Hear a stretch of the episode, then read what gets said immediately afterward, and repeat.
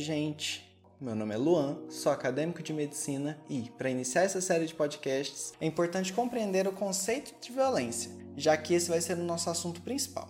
Eu gostaria de iniciar falando sobre como o significado dessa palavra é muito amplo e variado, que pode mudar em diferentes contextos e culturas. A Organização Mundial da Saúde, OMS, define violência como o uso de força física ou poder em ameaça ou na prática contra si próprio, outra pessoa ou contra um grupo ou comunidade, que resulte ou possa resultar em sofrimento, morte, dano psicológico, desenvolvimento prejudicado ou privação. Minayo, uma grande pesquisadora da violência no contexto da saúde, de quem a gente ainda vai falar muito, define a violência como qualquer ação intencional perpetrada por indivíduo, instituição, classes ou nações dirigidas ao trem, que cause prejuízos, danos físicos, sociais, psicológicos e ou espirituais.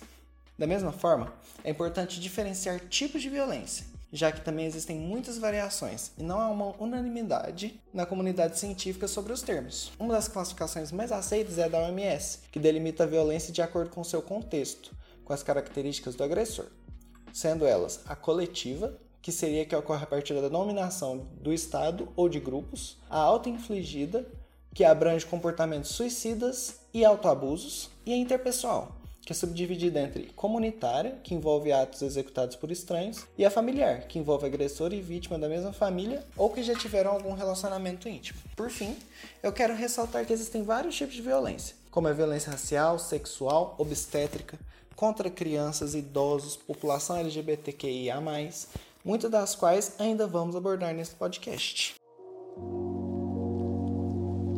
Olá pessoal, eu sou o Thiago. O Luan falou muito bem sobre o que é violência e alguns dos seus tipos. Mas afinal, o que violência tem a ver com saúde? Ela não é apenas mais um fenômeno social? Bem, primeiramente falando sobre saúde, tal como acontece na conceituação de violência, ela também é um conceito bem amplo complexo e se estende para muito além dos problemas físicos das pessoas. Além disso, ela afeta e é afetada por vários fatores, sejam eles de ordem social, econômica, cultural, ambiental ou biológica. E no meio disso tudo, desses vários determinantes sociais, a gente se depara com o fenômeno da violência. Por várias vezes, os resultados de um ato violento acabam fazendo as pessoas procurarem um serviço de saúde em algum momento. Seja um pronto-socorro, seja uma consulta com um especialista de alguma área, em busca de um tratamento específico para reabilitação física ou psicológica. Ou seja, por possuir várias causas e formas de se manifestar, a violência também afeta a saúde de maneira bem ampla e de várias formas. Por ser um fenômeno infelizmente muito comum a uma alta demanda. Inclusive, falando dessa pressão sobre os serviços de saúde, nós conseguimos entender que, mais que afetar a saúde individual das pessoas, a violência tem um impacto coletivo e por isso ela é considerada um problema de saúde pública.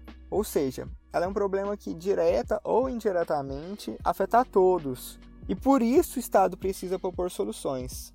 Isso quer dizer que, embora cada indivíduo vivencie sua experiência com a violência de maneira pessoal, de acordo com seu contexto e especificidades, ela exige da sociedade soluções coletivas e, claro, que também sejam multissetoriais.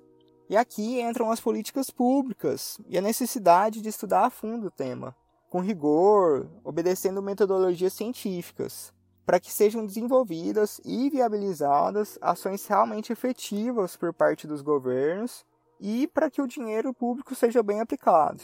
E aproveitando esse envolvimento político entre saúde e violência, é válido ressaltar que os investimentos nessa área de convergência só são possíveis graças ao reconhecimento da nítida relação entre as duas frentes, mas nem sempre foi assim. A legitimação disso, sobretudo nas instâncias responsáveis pelas políticas públicas, demorou a acontecer e foi resultado de muito empenho de pesquisadores e movimentos sociais. Contudo, ainda é uma luta, visto que na classificação internacional de doenças, a violência é contemplada apenas dentro de causas externas, junto com outros fatores. Por isso, a gente tem ainda mais um motivo para se atentar a esse assunto. Afinal, precisamos continuar dando a devida credibilidade e apoiando para que ele seja manejado de maneira inteligente. Ou seja, com dados, com debates e com estudos. Até porque, como já citado, e ao longo desse podcast isso será ainda mais reforçado, a ligação entre violência e saúde é de interesse de toda a sociedade.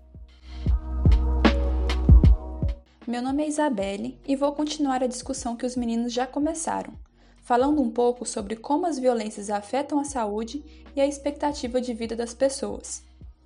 Tendo como base um relatório feito pela Organização Mundial da Saúde, temos uma ideia de que todo ano mais de um milhão de pessoas perdem a vida e muitas outras sofrem lesões não fatais por causas violentas. Apenas aqui no nosso país, na década de 1990, portanto, em um espaço de 10 anos, mais de um milhão de pessoas morreram por violências e acidentes, e dessas, aproximadamente 400 mil faleceram por homicídios. Podemos perceber então que os óbitos infligidos por outros ou auto-infligidos constituem um grande problema social e repercutem na saúde pessoal e coletiva, mas nem sempre damos a devida atenção para essa questão. Como consequência dessas violências, temos muitos danos, lesões, traumas e mortes, que levam a altos custos emocionais e sociais elas causam prejuízos econômicos por causa dos dias de ausência no trabalho, também pelos danos mentais e emocionais incalculáveis que provocam nas vítimas e em suas famílias, e pelos anos de produtividade ou de vida perdidos. Agora, falando um pouco sobre o sistema de saúde, as consequências da violência se mostram fortemente no aumento de gastos com emergência, assistência e reabilitação, muito mais dispendiosos que a maioria dos procedimentos médicos convencionais.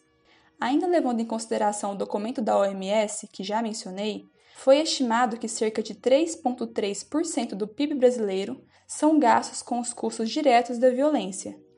Esse valor aumenta para 10,5% quando são incluídos custos indiretos e transferências de recursos. Oi, gente, sou o Kevin. Vou continuar nossa discussão trazendo um pouco do impacto da violência na saúde e das responsabilidades dos profissionais da saúde em casos de violência. Como já foi dito, em 2002, a OMS revelou em seu relatório mundial sobre violência e saúde que todo ano mais de um milhão de pessoas perdem a vida e muitas outras sofrem lesões não fatais por causa da violência. No Brasil, o Atlas da Violência de 2021 mostra que em 2019 houve 45.503 homicídios, que corresponde a uma taxa de 21,7 mortes por 100 mil habitantes. O Atlas indica que houve uma redução em relação aos anos anteriores, mas afirma que houve um aumento de 35,2% nas mortes violentas, sem indicação de causa ou seja, essa redução não é real. O Atlas ainda traz dados como a taxa de homicídio no Brasil por área geográfica, faixa etária, gênero e raça, revelando marcas ainda muito presentes na sociedade brasileira, como a desigualdade social. Os negros têm mais que o dobro de chance de ser assassinado do que alguém não negro. A discriminação contra LGBTQIA+, os casos de violência contra essa parte da população aumentaram quase 10% em relação a 2018. E o machismo, mais de 50 mil assassinatos de mulheres ocorreram entre 2009 e 2019. Tais dados fornecem informações sobre as populações que necessitam de intervenções preventivas, assim como sobre os fatores de risco e de proteção que precisam ser tratados que se divide em três níveis de prevenção, definidos por seu aspecto temporal. Seja a prevenção primária anterior à violência, secundária imediatamente após a violência e terciária a longo prazo. Assim, muitos trabalhadores da área da saúde não sabem desenvolver ações de prevenção ou como cuidar de casos de violência e por isso muitas das intervenções são inadequadas.